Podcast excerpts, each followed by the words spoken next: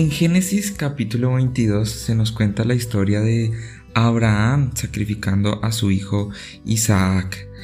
Primero Dios le llama y a la respuesta de Abraham, Dios le dice específicamente en el versículo 2, toma a Isaac, tu amado hijo, ve a la tierra de Moria y ofrécelo como un sacrificio que debe quemarse completamente en la montaña que yo te indicaré.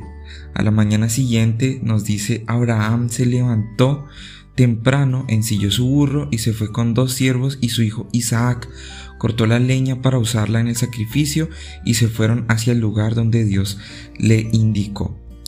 Luego de algunos días de viaje, Abraham le indicó a sus siervos que se quedaran en un lugar y se fue junto con su hijo a ir a adorar a Dios en el monte. Abraham tomó la leña y cuando estaba preparando el sacrificio, su hijo Isaac en el versículo 7 le pregunta, Aquí tenemos la leña y el fuego, pero ¿dónde está el cordero que vamos a sacrificar? A lo que Abraham respondió, Dios proveerá el cordero para el sacrificio, hijo mío.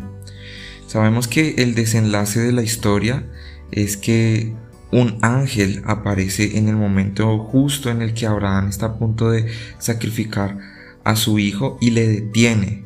Y en cambio de esto Dios les entrega un carnero para que se haga el sacrificio. A lo mejor podríamos equivocadamente pensar que Abraham era una persona que obedecía a ciegas todo lo que viniese de Dios.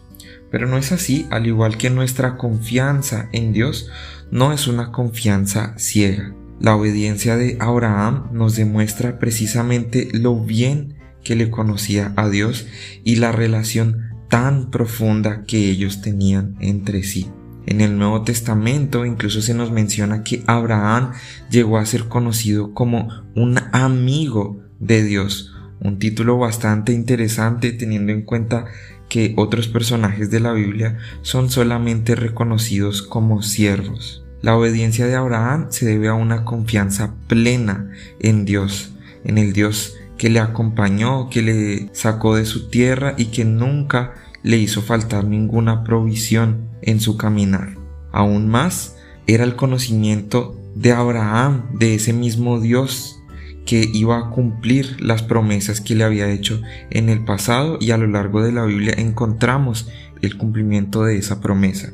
Así, el día de hoy les invito a que podamos poner nuestra confianza en Dios y ante cualquier dificultad que nos podamos enfrentar, reconocer qué es lo que Dios ya hizo, qué es lo que Dios ha hecho en la historia y qué nos ha prometido para nuestras vidas, porque tenemos la plena confianza de que así como dijo, lo cumplirá.